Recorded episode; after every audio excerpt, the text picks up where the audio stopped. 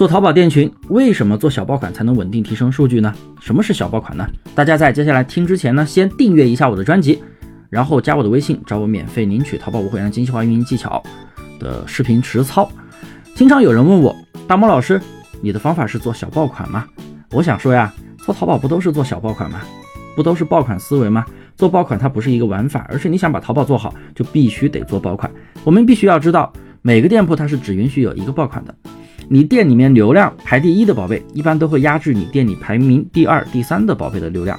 在店铺的淘宝首页，你去搜索关键词，很难出现搜一个关键词，然后展现出同一家店里面多个商品的情况。也就是说，比如说你搜一个关键词，很难出现，哎，你店里面有多个商品都用过这个关键词，很难出现同时展示出来，呃，最多两个宝贝。很难出现全部展现的情况，几乎没有。还有，你在选品的时候发现没有，很多大的店铺，你按销量排序，大部分情况都是销量排第一的宝贝远远超过后面宝贝的销量，这也是小爆款的情形。所以其实任何店铺它都是有爆款存在的，只要有爆款，它才能够去支撑你的产品继续的提升。还有一种情况。哎，有人说，那我搜全标题，为什么同一个宝贝里多个标题的用同一个标题的宝贝都显示出来呢？同标题不算啊，你搜关键词的时候很难出现这种情况。那么，什么情况才叫做爆款、小爆款呢？其实爆款它这个概念就是每天能够稳定出单的宝贝。你出单出的少，那就叫小爆款；你出单出的多，那不就是大爆款吗？访客和单量比较稳定或者在持续的增长，哎，这样的宝贝我叫它爆款。因为你只有做爆爆款，才可以去稳定提升。大家在做淘宝店群的时候，肯定做过动销玩法吧？